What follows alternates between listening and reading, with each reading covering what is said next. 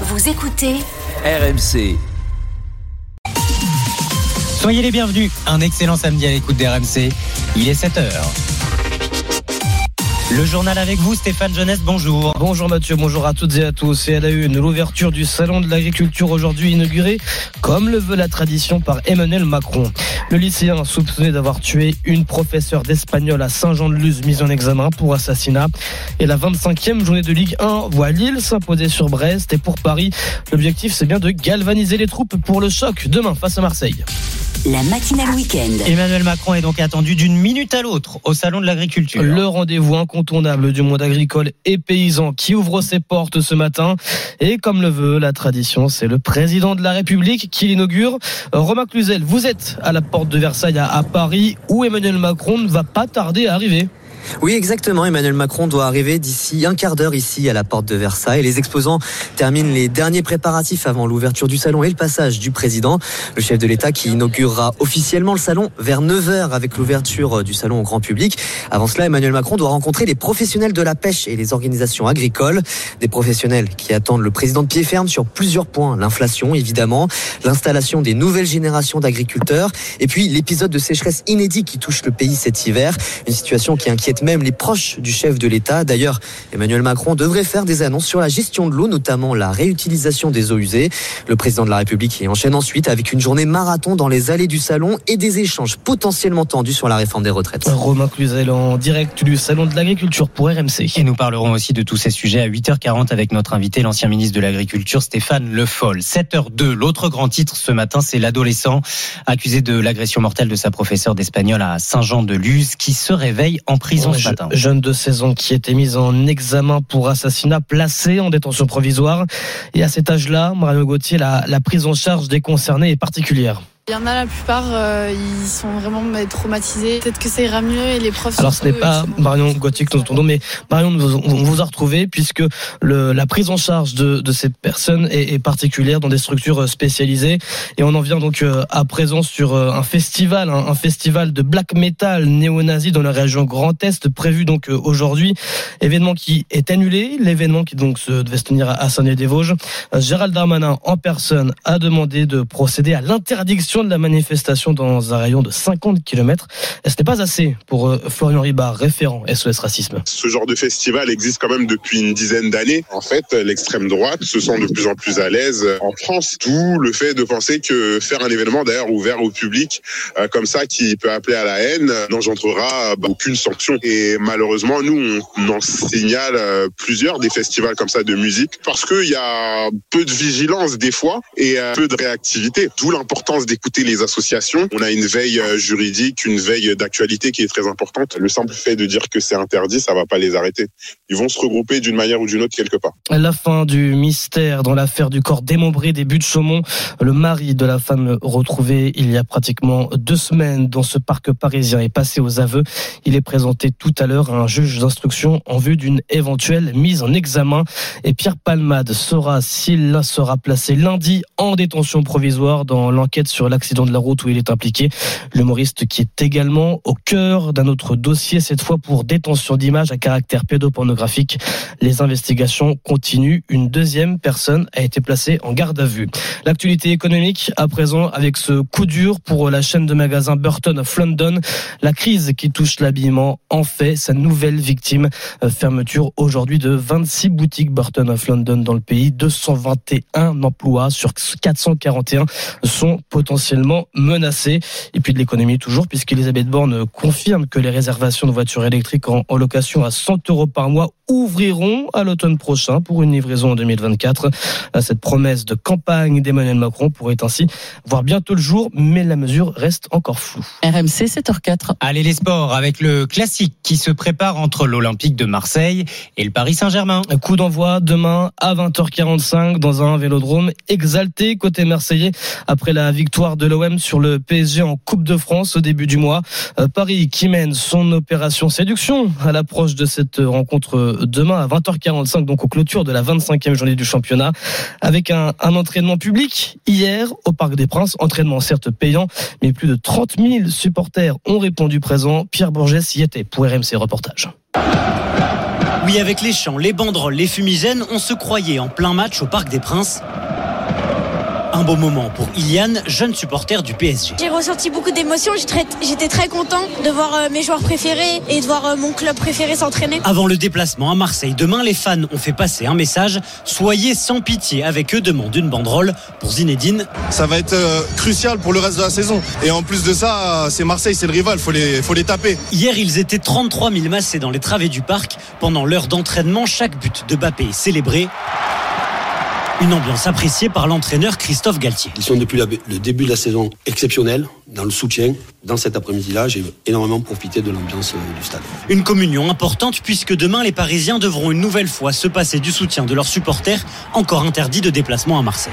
Le reportage de Pierre Thévenet au Parc des Princes pour RMC. La 25e journée de Ligue 1 s'est donc ouverte hier soir avec la victoire de Lille sur Brest, victoire de Buzyn. Aujourd'hui, deux rencontres. Montpellier-Lens, c'est à 21h. À 17h, Angers reçoit Lyon. Match que vous vivrez évidemment en intégralité sur RMC. Et puis, ça ne s'arrange pas à la Fédération française de football. Florent Sardou va recevoir sa lettre de licenciement dans les prochains jours. Un comité exécutif de la Fédération française de foot s'est donc réuni hier pour évoquer le dossier de la directrice générale qui a été mise à pied, je vous le rappelle, le 11 janvier dernier. Et sur les terrains, à présent, la sélection féminine perd trois de ses piliers. Euh, d'abord la capitaine, Wendy Renard, qui annonce qu'elle n'honorera plus la sélection en bleu, qu'elle n'irait pas à la Coupe du Monde cet été. Euh, puis ses coéquipières Kadidiani et Marie-Antoinette Catoto ont fait de même. Euh, décision qui semble cibler le staff de l'équipe de France féminine et Corinne Diacre, la sélectionneur. Allez, un petit mot de la cérémonie des Césars, puisque c'était hier soir. Absolument, Mathieu. 48e cérémonie du film qui a sacré Dominique Moll et son film La Nuit du 12. Euh, six statuettes hein, raflées, dont celle du meilleur film et de la meilleure réalisation. Euh, Virginie Fira a été récompensée donc hier soir du César de la meilleure actrice pour son rôle dans Revoir Paris. Benoît Gemel, lui, a remporté le César du meilleur acteur pour la deuxième année consécutive, c'est à noter. Euh, cérémonie d'ailleurs hier soir brièvement interrompue par une militante du collectif Dernière Rénovation.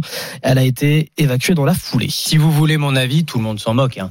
mais si vous voulez mon avis, les prix c'est mérité. Hein. La nuit du 12, c'est en ce moment sur Canal Plus en plus, si vous voulez le, voir, si vous avez la chance d'être abonné euh, Canal. C'est absolument merveilleux. C'est un film coup de poing, c'est formidable et les deux acteurs récompensés sont prodigieux. Et puis Virginie Efira, c'est toujours mérité. Voilà. C'est toujours mérité. C'est tout. C'est comme ça. Virginie Efira, euh, il n'y a qu'elle. Merci beaucoup, Stéphane Jeunesse. 7h08 minutes. On est ensemble jusqu'à 9h. C'est la matinale week-end, bien sûr. Dans un instant, on va parler de Pierre Palmade. Vous réagissez à tous les sujets de l'actualité, bien sûr. Vous avez la priorité ce matin si vous êtes agriculteur, n'est-ce pas Peggy Broche? Ouverture du salon et déjà beaucoup de témoignages. Oui, on a euh, Thomas par exemple qui nous dit moi je suis agriculteur en Haute-Loire, en bovin et en viande et j'ai 26 ans. Donc ce qui est encourageant parce qu'on voit qu'il y a des jeunes qui s'installent encore aujourd'hui. Est-ce que ça vous fait rêver ce métier? Est-ce que vous avez des difficultés à l'installation? Comment vous aider? Comment faire en sorte que la crise des vocations cesse? N'hésitez pas à nous dire ce matin au 32 16. Julien également nous dit bonjour à tous. Euh, ben moi j'ai une ferme où euh, j'élève des vaches laitières et des cochons. J'y travaille avec ma famille. Nous sommes 10 en tout. Alors je dis pas que c'est la solution, mais notre façon de fonctionner nous permet, même si il y a des problèmes dans l'agriculture, d'avoir de travailler un week-end sur trois, de prendre également plusieurs semaines de vacances et surtout d'être plusieurs à partager des responsabilités et des tâches lourdes. Allez-y vos témoignages, vous continuez, vous poursuivez bien sûr. Et puis on se dit bonjour bien sûr le samedi matin. Tiens Christophe est avec nous à Laval. Bonjour. Bonjour Christophe. Bonjour, bonjour Christophe. Bonjour, Je voulais vous dire que j'ai découvert la matinale il y a quelques semaines, euh, je, parce que le week-end je dormais. Oui. Et puis euh, bah, j'étais assez agréablement surpris euh, de voir Mathieu, enfin d'entendre Mathieu en tout cas. Euh, parce que je savais, enfin, il y avait les jingles pour euh, pour promouvoir les émissions. Oui. Mais du coup, je j'écoutais pas parce que j'aimais bien, j'aimais bien mon lit. Et, du coup, je suis resté, resté, dans le lit et puis l'un n'empêche pas l'autre. Mais euh, du coup, euh, c'est assez, c'est super la matinale week-end. Vous voulez dire que je vous prive de grâce, de grâce matinée? Euh, grâce matinée, euh, ouais, 8 heures la grâce matinée en semaine euh, ou en week-end surtout. Bah oui, bah oui, j'imagine. Mais eh, ça me fait très plaisir votre appel, Christophe. Vous ah, écoutez bah, depuis... carrément. Ben moi après, j'appelle souvent l'antenne. D'accord. Amina, elle est, elle est super. Enfin, qui vous répond au 32 16 le week-end. Ouais. Super. Et comme je disais, bon, quand il fait pas très beau, on est bien content d'avoir la radio. Et puis ben, les, les analyses sont pertinentes. euh, Il y a vraiment de l'écoute euh, vis-à-vis des auditeurs et euh, c'est ça qui est génial. Quoi, faut pas changer. Et Christophe, avec vous, on n'a pas besoin de faire de promo. Hein. On n'a pas besoin de Non. faire de pub. Vous avez tout résumé. Un Ah non, fidèle que auditeur d'RMC. hein. En plus, euh, enfin, je veux dire, euh, bon, euh, le de, de Charles Matin jusqu'à jusqu'à l'after, euh, c'est magnifique. Après le week-end, euh, ben, je, je mets je mets la télé et j'écoute RMC parce que voilà, enfin. Eh, eh ben, le programme est pas mal, Christophe. Je suis très ouais, heureux. surtout que ça, ouais, classico, euh, la reprise de la Ligue, euh, la- le Formule 1, euh, on va on va tout suivre sur RMC. Exactement, toutes les émotions sport euh, sur RMC euh, le voilà, week-end. sport et info aussi et talk surtout. Je suis très Je heureux connais de... toute la grille, Bah, j'adore. exactement, je suis très heureux de vous savoir parmi nous le, le week-end. Il y a plein de petits nouveaux, effectivement, parce qu'on est les petits nouveaux aussi, la matinale week-end. On a soufflé notre première bougie euh, il y a à peine un mois. On est là de... parce que vous le méritez c'est parce que vous faites du bon boulot. Eh ben, c'est sympa, Christophe. Merci beaucoup de ce coup de fil. Excellente journée à vous, à Eh ben, à Laval, très bientôt, en Mayenne. alors. On vous embrasse. Salut, à bientôt. À bientôt. N'hésitez pas à nous faire un petit coucou. Allez, 7h11. Et dans un instant, faut-il effacer les œuvres de Pierre Palmade? Plusieurs villes de France, plusieurs salles de spectacle viennent de déprogrammer des spectacles dont les textes ont été écrits par l'humoriste qui est aujourd'hui mis en examen pour homicide involontaire. Est-ce que vous comprenez ces décisions? Est-ce qu'on ne peut plus rire des sketchs écrits par euh, Pierre Palmade? Est-ce si difficile de distinguer l'homme de l'artiste? Le débat est posé et c'est à vous de nous dire ce matin au 32-16. On se retrouve dans une minute. RMC, 6h-9h, la matinale week-end. Mathieu. Il est 7h13, vous êtes sur RMC. Allez, cachez ces textes, cachez ces textes de Pierre Palmade dont je ne saurais plus rire. RMC, à vous de nous dire. Bonjour Margot Bourdin. Bonjour Mathieu, bonjour Peggy. Bonjour Margot. Bonjour à tous. On vous pose une question tous les samedis, tous les dimanches, question d'actualité, relayée sur notre compte Twitter. Plusieurs salles déprogramment les spectacles coécrits par Pierre Palmade. Est-ce que vous le comprenez? Et c'est notamment la pièce Il s'aime qui est déprogrammée, spectacle coécrit par Pierre Palmade et Muriel Robin. C'est le cas à Famec, en Moselle. Décision prise cette semaine en conseil municipal et votée euh, à l'unanimité. Le maire Michel Liebgott s'explique. La décision devait être prise rapidement, notamment lorsque deux, trois autres affaires se sont euh, raccrochées à la première, euh, en particulier les questions de pédopornographie. Et on s'est dit que était malsain, c'était pas bienvenu de maintenir cette pièce. C'était pas interdit, hein, on aurait pu le faire, mais inutile de créer une polémique. On est là pour s'amuser, on n'est pas là pour que les gens euh, s'échangent des arguments, les uns pour, les autres, les autres contre. Alors la pièce devait aussi être jouée fin mars à Nice. Les représentations sont suspendues jusqu'à nouvel ordre. À Lyon, en revanche, pas de changement dans la programmation du Rideau Rouge. Le Café Théâtre maintient les représentations ce week-end. Enfin, au musée Grévin, la statue de, de Pierre Palmade a été retirée jeudi. Une décision rare, mais pas inédite. La statue de Vladimir Poutine a connu le même destin l'année dernière après l'invasion en Ukraine. Et tout ceci intervient parce que le comédien est donc euh, dans une tourmente judiciaire. Oui, depuis son accident de, de voiture le 10 février dernier, Pierre Palmade percute un autre véhicule en Seine-et-Marne. L'accident fait trois blessés graves, dont une femme enceinte qui perd son bébé de six mois. Face aux enquêteurs, l'humoriste reconnaît avoir consommé de la cocaïne et pris des drogues de synthèse avant de prendre le volant. Il est mis en examen pour blessure et homicide involontaire. Depuis l'accident, deux autres enquêtes sont ouvertes. La première pour usage et acquisition de stupéfiants. Le comédien a déjà été condamné en 1995 pour consommation de cocaïne. La deuxième enquête pour détention d'images pédopornographiques. La responsabilité de Pierre Palman n'est pour l'heure pas établie. Deux témoins ont été entendus cette semaine. Le domicile du comédien a été perquisitionné et du matériel informatique a été saisi. Dans le volet homicide involontaire, Pierre Palmade saura lundi s'il est placé en détention provisoire. Pour l'instant, le comédien est hospitalisé dans un service d'addictologie en région parisienne. Bon, en tout cas, avec euh, ces décisions de, de salles de spectacle, euh, ça relance le débat entre la séparation de l'homme, de l'artiste. Une majorité de Français pensent d'ailleurs que l'affaire Palmade, bah, on peut dissocier les deux. Oui, même si une immense majorité de Français restent choqués deux semaines après l'accident, résultat d'un sondage ELAB, 55% des sondés pensent qu'on peut continuer à apprécier les œuvres de l'artiste tout en condamnant ses agissements. Et vous, qu'en pensez-vous? À vous de nous dire euh, ce matin, 32-16 bien sûr. D'abord, le résultat de notre consultation Twitter. Est-ce que vous trouvez ça normal qu'on déprogramme les spectacles écrits par Pierre Palmade? Et bien sur Twitter, vous êtes 62% à trouver ça normal, comme Xavier qui commente notre consultation RMC. Ça évite les critiques, c'est pas plus plus mal. Beaucoup d'avis contraires également. Cathy pense aux artistes et aux intermittents qui payent les pots cassés. Ils n'ont pas à subir les conséquences. Précision qu'à Falmec, en Moselle, la troupe de théâtre va quand même se produire, mais avec un autre spectacle. Merci Margot. Et bonjour Régis. Bonjour, bonjour Mathieu, bonjour tout le monde. Régis, ravi de vous accueillir. Vous êtes dans l'Ain. Oui, c'est ça, exactement, dans l'Ain, dans le département de l'Ain, pas loin de la Suisse.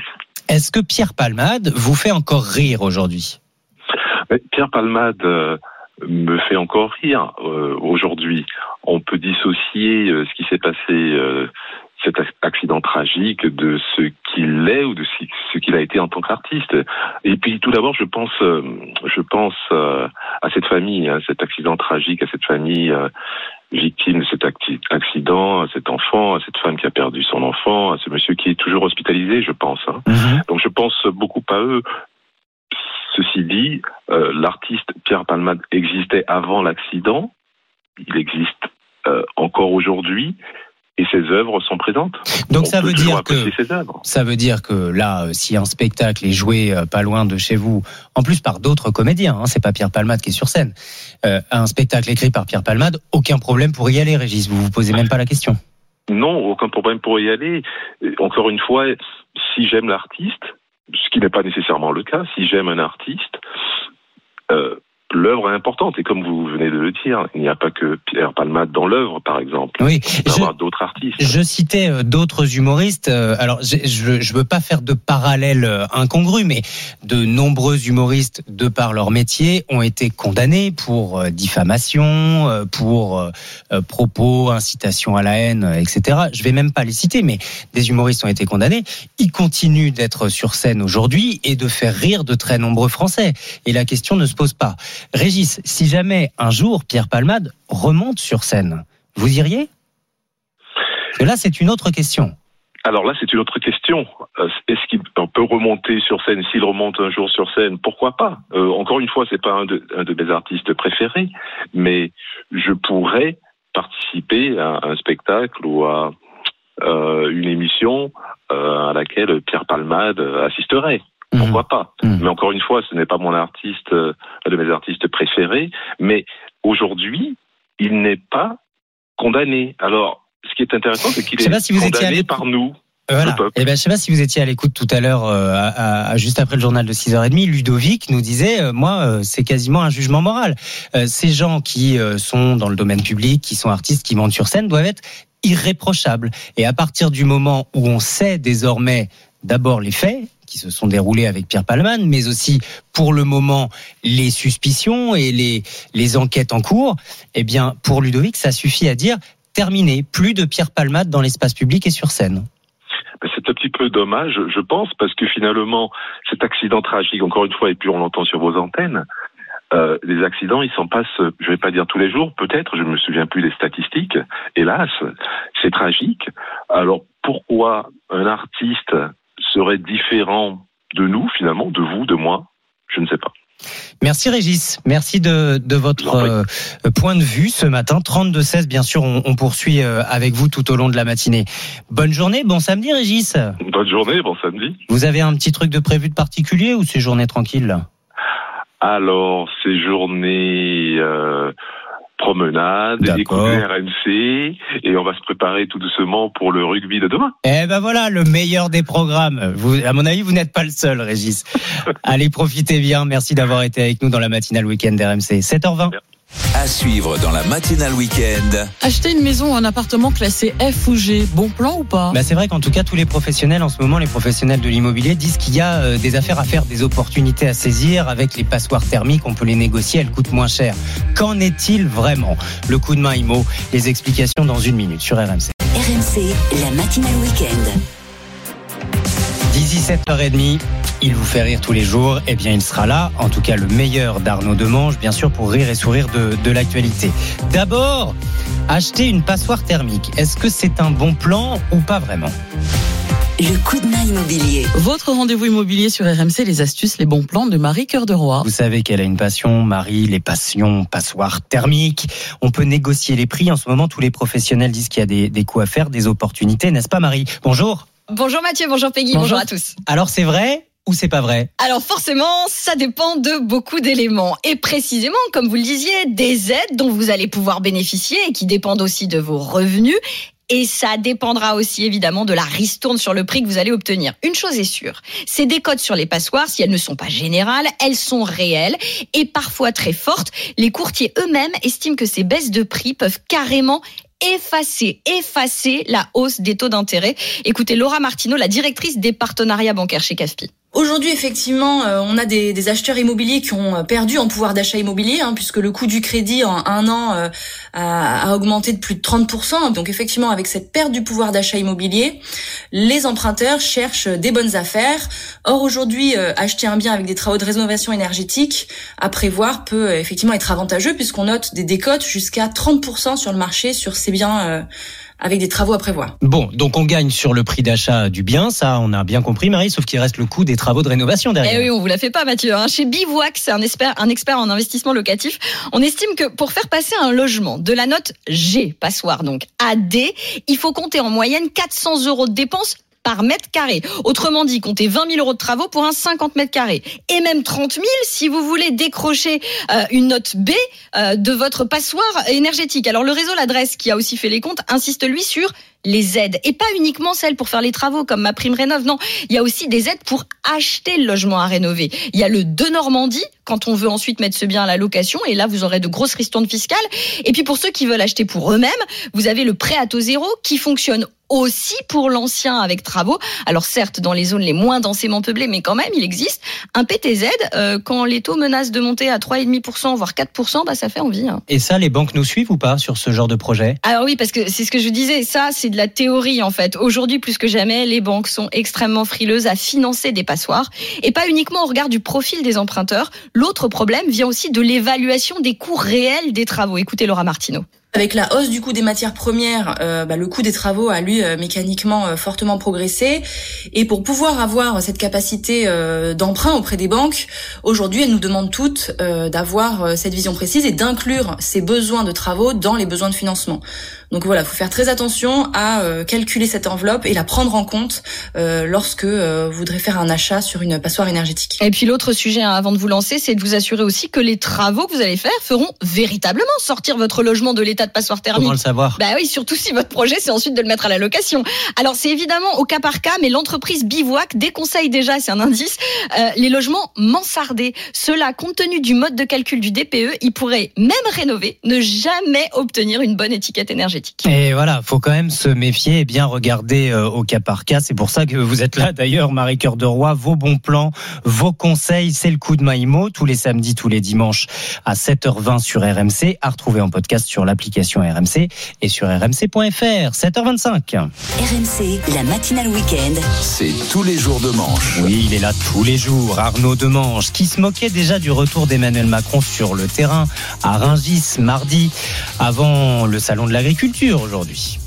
Le président veut être aux côtés des Français qui travaillent tôt.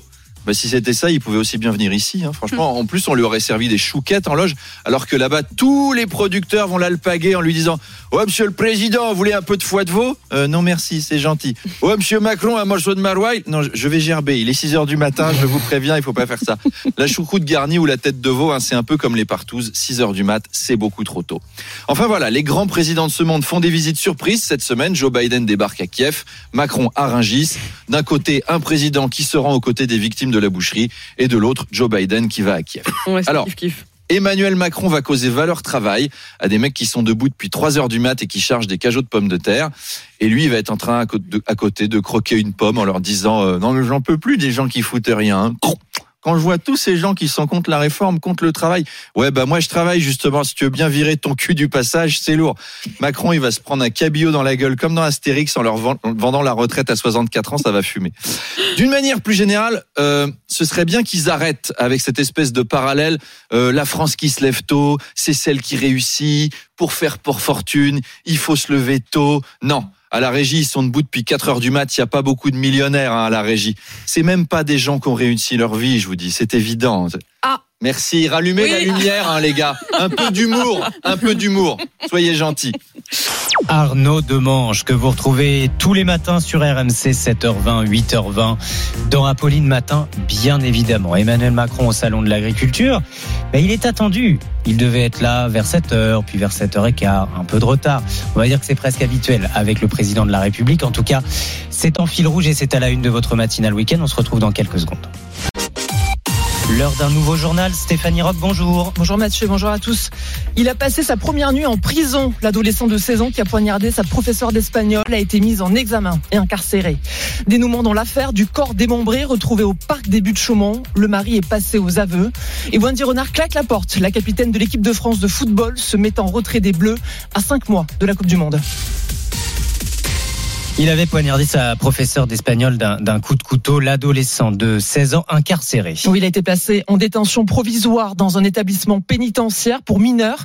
C'est son avocat qui l'a annoncé. Il en a profité pour dénoncer l'expertise psychiatrique menée lors de la garde à vue de son jeune client, Pierre Bourgès. Oui, l'avocat se dit effaré par le compte-rendu des enquêteurs. Pour lui, il ne s'agit là que d'un avis et non d'une expertise. Plusieurs éléments ont été sous-estimés selon maître Sagardeuto. Un examen qui fait totalement l'impasse sur la tentative de suicide qui a été la sienne, qui fait totalement l'impasse sur les prescriptions médicales, ce n'est pas une expertise digne de ce nom. Les enquêteurs ont quand même pointé des problématiques dans le compte-rendu, une grande anxiété et une forme de dépression, mais aucune maladie mentale qui pourrait affecter son discernement. Pour l'avocat, il faut approfondir l'expertise pour déterminer précisément la responsabilité pénale de l'adolescent. Nous parlons d'un jeune inconnu des radars judiciaires, inconnu des radars éducatifs qui est soudainement passé à l'acte au prix de, motivations personnelles qui euh, ont besoin d'être euh, sondées, appréciées, testées par des euh, psychiatres. Pour le moment, le lieu de détention de l'adolescent est tenu secret. Pierre Bourgès pour RMC. Autre crime à la une ce matin, le cadavre retrouvé dans un parc parisien, celui des, des buttes Chaumont, et les aveux du mari. Youssef M a donc fini par craquer hier, 24 heures après le début de sa garde à vue. C'est le dénouement d'un drame. Après l'horreur, il y a deux semaines, la découverte d'un corps démembré, celui d'Asia, 46 ans, dans le parc des buttes Chaumont. L'enquête s'était resserrée autour du mari. Il avait mis près d'une semaine à déclarer la disparition de sa femme, Victor Pourchet.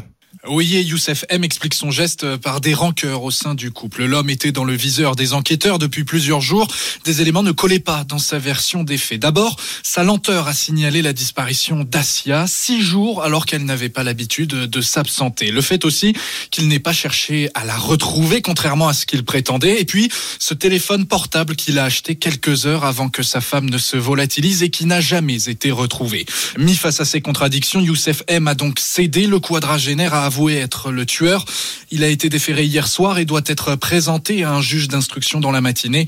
Le parquet de Paris demandera son placement en détention provisoire alors qu'une information judiciaire est ouverte pour assassinat, atteinte à l'intégrité et recel de cadavres. Selon le collectif Nous Toutes, ce nouveau fait divers porte à 19 le nombre de féminicides recensés depuis le début de l'année 2023. Et il est attendu d'une minute à l'autre au salon de l'agriculture. Emmanuel Macron, top départ de la plus grande ferme de France, le salon de l'agriculture qui se tient dès aujourd'hui jusqu'au 5 mars, porte de Versailles à Paris.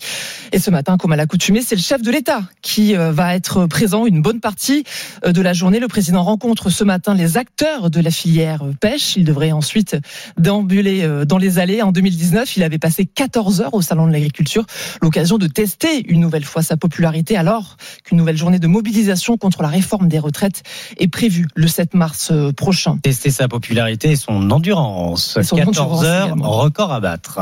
Et puis, euh, toujours dans l'actualité, remplacer les voies ferrées hors d'usage ou renouveler la signalisation. Le chantier est sur les rails. Elisabeth Borne, la première ministre, a annoncé hier une rallonge de 100 milliards d'euros à étaler d'ici 2040. Une nécessité pour certains usagers comme ceux qui empruntent l'axe Paris, Orléans, Limoges, Toulouse, le centre de la France, mal desservi, souvent en panne. Reportage dans une gare parisienne de Yoko Trigalo. Sur le quai de la gare d'Austerlitz, Jade s'apprête à monter dans un train qui relie Paris à Toulouse, mais elle est un peu en colère car elle n'atteindra pas sa destination comme prévu. Le train, du coup, euh, ne va pas à sa destination finale. Il s'arrête à Brive et on va avoir un bus et pas de remboursement. Aujourd'hui, le coupable, c'est le givre sur les rails. Et quand on l'annonce à Christophe, qui prend la ligne tous les 15 jours, ça me fait rire. Mais c'est ça, comme euh, ça peut être autre chose. Il y a des feuilles sur les voies, il y a des, il pleut, voilà. Bah, c'est normal, hein, l'hiver, c'est un peu normal. Donc, euh, Je pense que s'ils avaient du matériel adapté, euh, bah, tout fonctionnerait correctement. Les difficultés que connaît la ligne Paul sont très emblématiques dans la façon dont le réseau ferroviaire classique a été négligé par la SNCF et l'État, selon Gilles Dansard, directeur de la revue Mobilettre. Ça commence par un peu moins de dessertes, un peu moins d'entretien, la ligne se dégrade, les voyageurs euh, la dédaignent parce qu'il n'y a pas assez de fréquence, et puis après, ben, euh, on constate que les chiffres sont pas bons, qu'il y a du déficit et, et, et personne n'est content. Une réunion est prévue à Limoges le 3 mars prochain entre les acteurs locaux, le ministre des Transports et le PDG de la SNCF. 100 milliards d'euros pour le train d'ici à 2040. Mais qui va payer? On va y revenir juste après le journal avec David Valence, le président du Conseil d'orientation des infrastructures. 7h35, Stéphanie. Les sports et ce tremblement de terre chez les Bleus. Le capitaine, la capitaine Wendy Renard claque la porte. Oui, un mal-être qui couvait depuis de nombreuses années déjà entre la capitaine de l'équipe de France et la sélectionneur Corinne Diacre. C'est sur son compte Twitter que Wendy Renard a lâché cette bombe hier en début d'après-midi.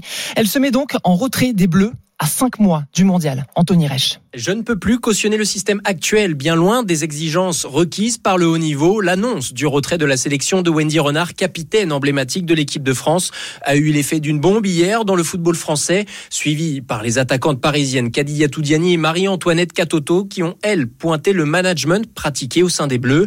Cette fois, ce n'est pas un clash relationnel qui est en cause, comme avec Amandine Henry à l'automne 2020, mais une gestion globale de l'équipe, d'après nos informations un staff trop peu important en nombre et en qualité, des séances tactiques pas assez poussées ou encore des débriefings vidéo de matchs parfois absents sont au cœur de la crise. De son côté, la Fédération française de football a annoncé se saisir du dossier lors du comité exécutif mardi prochain. L'UNFP, le syndicat des joueurs professionnels, a réagi dans la soirée pour saluer le cri d'alarme extrêmement courageux poussé par nos trois bleus. Fin de citation. En football toujours, mais sur les terrains cette fois.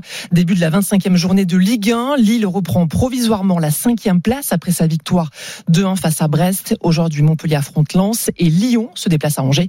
L'OL toujours englué dans le ventre mou du championnat, mais avec quelques motifs de satisfaction tout de même parmi eux. La pépite, l'espoir du football rhodanien. Il s'appelle Ryan Cherki et il semble enfin prendre toute la mesure de son talent. Édouard G. D'abord, un nouvel entraîneur, Laurent Blanc, qui parle cash en général. Si vous avez du talent et que vous jouez au tennis, ça ne concerne que vous. Mais si vous avez du talent dans une équipe de football, il faut que vous mettiez ce talent au service de l'équipe. Moi, ça sert à rien. Mais lui aussi, il faut qu'il comprenne certaines choses. hein. Le football se joue pas arrêté, le football se joue en mouvement. Des mots forts accompagnés d'une forme de reconnaissance. Il débute 11 des 12 matchs de 2023.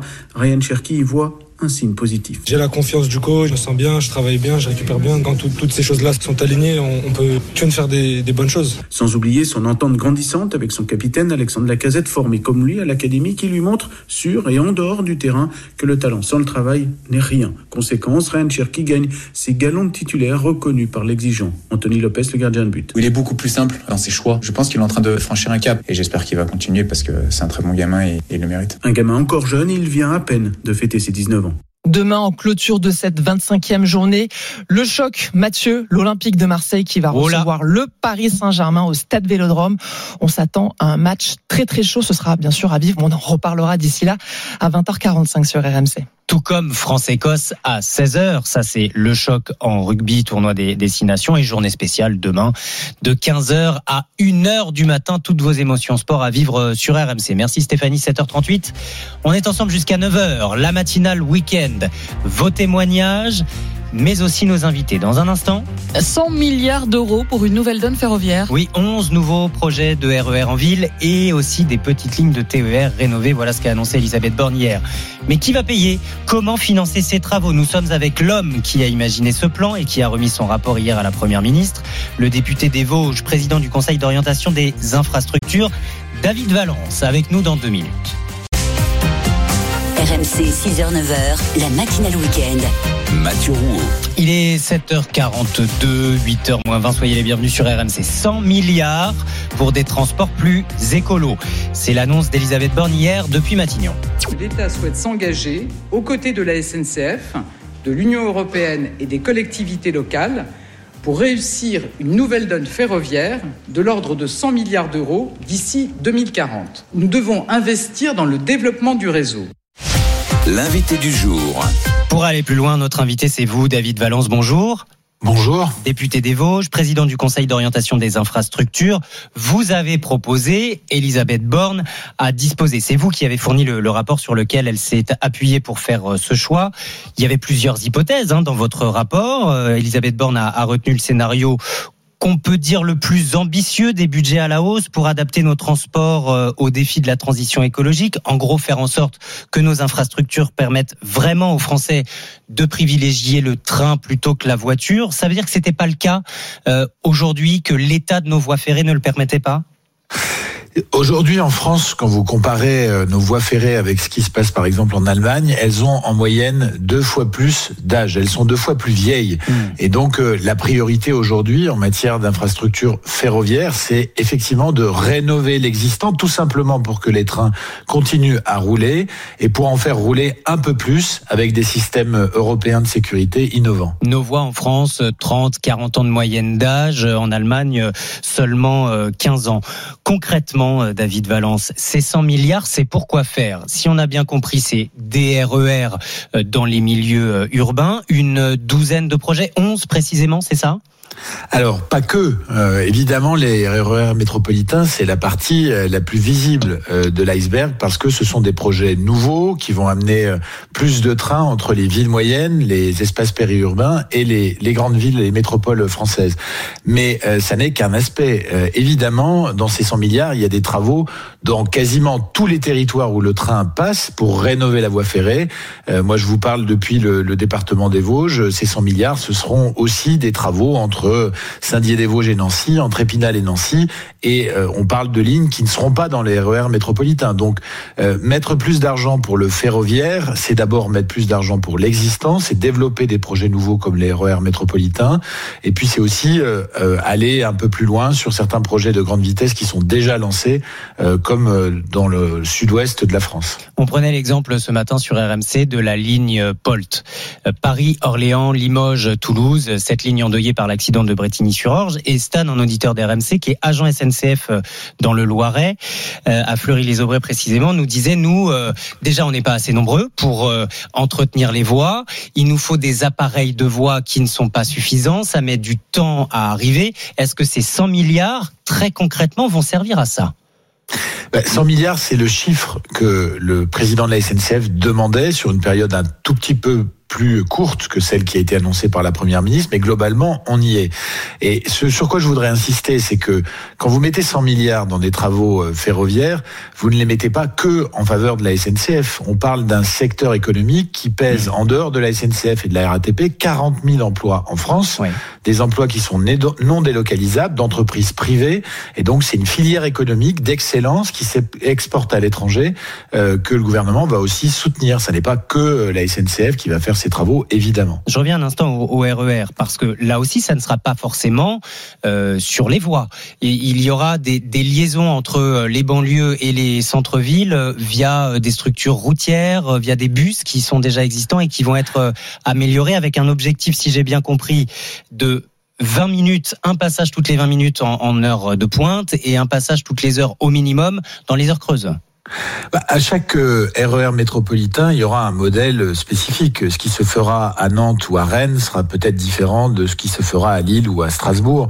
Euh, mais en effet, il faut d'abord penser le service. C'est-à-dire l'enjeu, c'est que depuis euh, les petites villes qui sont à proximité des, des, métropoles, mais aussi depuis les villes moyennes qui sont à peu près à, à une demi-heure, une heure, on puisse se rendre euh, assez facilement par du transport en commun euh, dans la métropole. Ça ne veut pas dire que tout le monde le fera, mais ça veut dire que au moins on donnera le choix aux citoyens de le faire. Et donc dans certains territoires, il y aura un peu plus de, de cars euh, ou des, même des crédits supplémentaires pour le covoiturage. Dans d'autres, il y aura uniquement du train.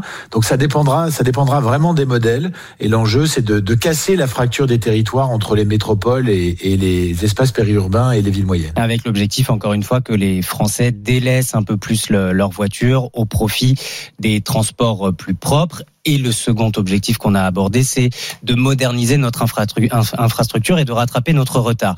Qui va payer? Parce que 100 milliards, c'est une somme, David Valence, surtout euh, dans les temps qu'on connaît. 100 milliards, pas seulement l'État. On ira chercher des sources de financement externes, dit Elisabeth Borne, auprès de secteurs plus émetteurs de gaz à effet de serre dans le domaine des transports. En gros, les concessions autoroutières, les compagnies aériennes vont devoir euh, payer il y a deux façons, de toute façon, de financer euh, des travaux. Euh, soit vous, c'est l'usager qui finance, euh, c'est-à-dire celui qui emprunte les moyens de transport, quels qu'ils soient. Donc, effectivement, ça peut être l'usager de l'avion qui finance une partie du train ou l'usager du train qui finance le train. Mais je pense que personne ne souhaite voir exploser le prix des billets. On a déjà des péages très élevés en France. Et puis, l'autre façon, c'est le contribuable. Et, et, bien sûr, il y aura une, il y aura des solutions qui passeront par l'usager et peut-être par des taxes supplémentaires ou, en tout cas des C'est déjà le cas sur, euh, sur les billets d'avion ou euh, sur euh, les péages autoroutiers. Il y a une partie de la somme qu'on paye qui va au financement des trains.